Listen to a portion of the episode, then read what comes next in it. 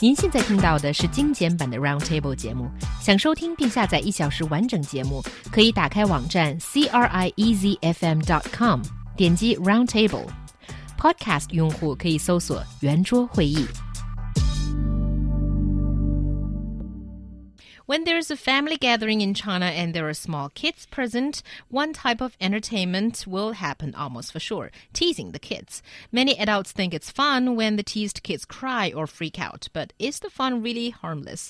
春节期间，亲朋好友聚到一起的时候，经常可以看到大人逗孩子，他们把孩子逗得出错或者惊慌害怕，甚至哭泣，大人们便笑了。很多人觉得逗孩子很正常，并且乐在其中，但是这真的没有问题吗？So do you think it's okay for adults to do that too? Kids. I don't understand why adults would find it amusing or funny when they see kids are scared or embarrassed or burst into tears as they don't know how else to express their feelings. I think the key here is whether teasing is a one sided entertainment at the child's expense because sometimes it very easily could turn to that kind of situation and it could have a real bad effect on the kid. Yeah, I have to admit that I did do it once to my daughter, um, to an amazingly negative effect. Um, only I mean, it was I was I just thought it was going to be funny. Like I was just I was giving her a hard time. Uh, she took it very seriously. Um, what did you say? Well, it doesn't matter. Oh. Um, but um, she took it very, very seriously, and I have not done it since, right? Because obviously it was, um, you know, just just not okay. Because really, I mean, I mean, what is what exactly is the point? I mean, I think that, that when when we tease children, uh, really what we are doing is we're playing into um, our own sadistic sense of I have the power and you don't. That that that power dynamic between um, between adults and uh, children. And so I think that, that really teasing in, in many of these examples that, that we can go into, I think they're just abuses of, of that dynamic, uh, and they really serve no end. They serve to entertain you or or others, but um, I think that, that in the end it, it's just uh, damaging because what's the point? I mean, really, I mean, why why would you want to cause kids to cry? Why would you ask? Why would you say that? The, why would you tell a kid that the police are after you? I mean, these it's just it's just horrible emotional manipulation. Well, I think the problem here is that a lot of adults probably don't think that it would have a big effect on kids, or um, they think that they're just slightly embarrassing the kid a little bit, and it's all in good fun. And I hate that phrase because often it is not. And it is time for He Yang's personal story Ooh. again. It was really sad. Press when, record.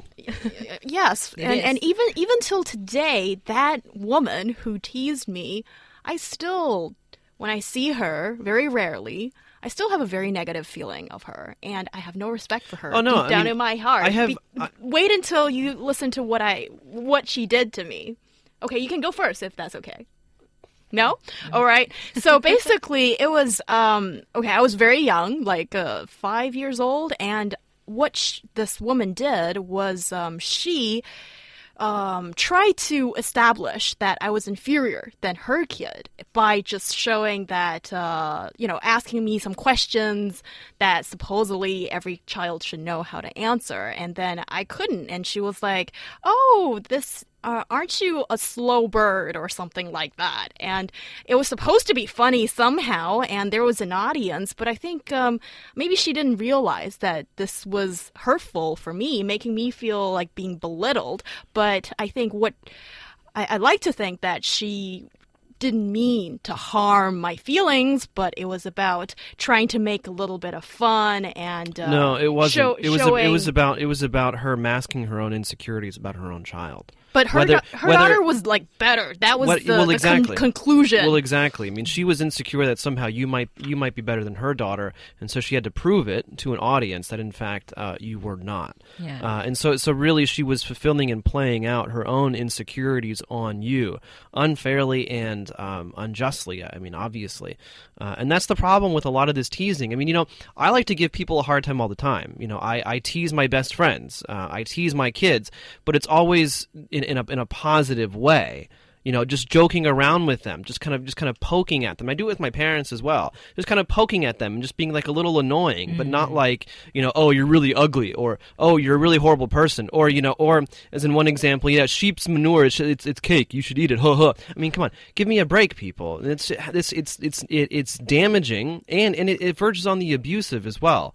Um, I mean, and really, again, it is taking advantage of that of that imbalance power dynamic and in the end, it is more about you know making yourself feel better uh, than than than anything else. It is it is a form of, of bullying perhaps I would say. I think it is most definitely a form of bullying.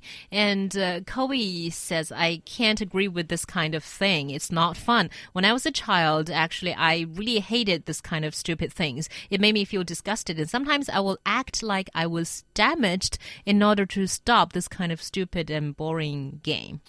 Well, also, I mean, I think that I, mean, I just remember um, watching some uh, some uh, family programming on uh, I think it was on Beijing TV over the Spring Festival, and there was this one show about you know happy family or something like that, where like mm-hmm. families or young people they go on and they do these performances and things like that, and these judges rate them or whatever, and it was just it was just fascinating to me and disturbing on the on the other hand to see the judges and how they talk to these children, mm-hmm. and there really was a sense of talking down to them um, and and really kind of trying to put their age on display. They weren't, you know, they're young, so they're not that smart. They're young, so they don't really understand things. Mm-hmm. They're young, so you know they'll say just kind of random things if we can kind of trick them into saying it. Mm-hmm. Um, and I and I really do have to wonder if this isn't more representative. If if these judges and their behavior wasn't a bit more representative of Chinese culture as a whole. I mean, I, I don't know, um, but certainly for me, you know, watching these things and you know, with my wife, you know, sometimes suggesting, "Hey, we should do these types," and they're like, "No."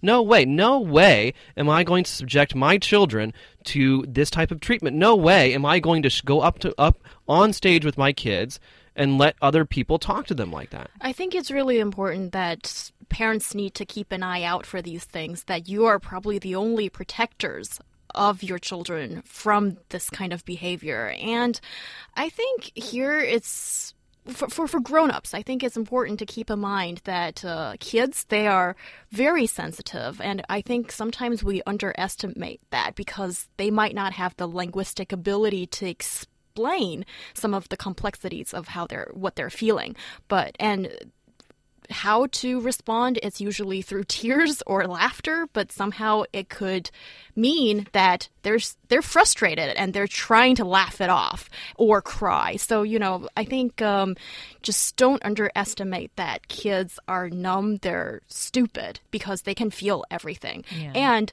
when you see that there is maybe something that this a, a, a, source, a point that a person is not confident about themselves, then the meanest thing to do is to poke on that, on the sore spot. And I think here a lot of adults do so. Back to my personal story, I knew I was a little bit slow in recognizing uh, the, the, the how the clock works, tell the time when I was a little girl, and that woman she picked on me on that, and for years, I remember feeling very just uh, not uh, inferior and felt that it was something a bit too big of, a challenge that maybe I couldn't even cross that hurdle. So I think yeah, for from your example, it definitely tells us that teasing kids there is a very negative consequence. There. Well, no, I mean again, I wouldn't call it teasing. Would, in many ways, I would call it bullying. Mm. Uh, really, um, and like in the, in the U.S., I think you know this this whole debate about bullying has gone way too far. But in China, it seems like we haven't had that discussion at all. Mm. Uh, really, where do you draw the line, um, and what is acceptable behavior uh, with children? Because again, like uh, I'm just always amazed at how insensitive Chinese people can be with kids, you know, be, because children are so important. They play such a huge role in the family. Um, you know, traditionally speaking, you know, families are not families unless you have a kid, and, and, so on and so on. And and just looking at how nice people usually are to kids. I mean, you know, it, it's one of the great things I love about living in China is that as a parent, I can take my children almost anywhere almost anywhere, and I'm and, and I'm never going to have real, any real problems. No one's really going to complain to me because no matter what they do, even if I'm really embarrassed, no matter what my kids do, people are just going to kind of laugh it off, or they're just going to think, okay, oh, they- they're just kids, or, or or they just leave us alone. Whereas in the U.S., oh no, I mean, I would just I would be getting so much complaints and like, why can't you control your children? And you know, just just n- very negative attitudes towards children in the types of places that I can bring them to here in China. Yeah, but I think while there is a lot of doting and love and care, there is a lack of understanding of their feelings, or mm. there's a lack of tolerance of kids' feelings. I, I think a lot of the times we people take for granted that kids are just like little toys or little Right. animals out there that's supposed to be fun.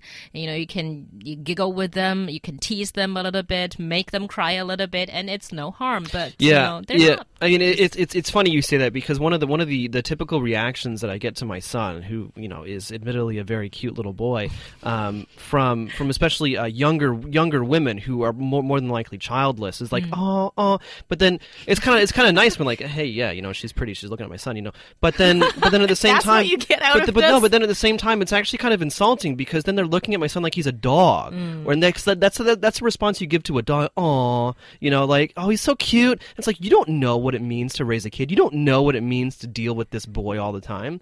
You know, so Yeah, there but does seem to be that misunderstanding, perhaps. okay. Well, your your son is very cute, but sometimes for us unmarried single ladies, or I mean, you need to say something to the kid, right? Usually, the safest. Just don't thing- say anything if you feel uncomfortable saying No, no, I mean, right? uh, he is cute, so you say he's cute. And, you know, no strings attached. Just take it for the uh, face value of it. Yeah, and uh, towards the, I, I want to emphasize one thing. Don't say, "Do you love your dad more or do you love your mom more?" No, it's a horrible question to ask anyone. horrible, horrible Yeah. question. Never ask them to take sides. Exactly.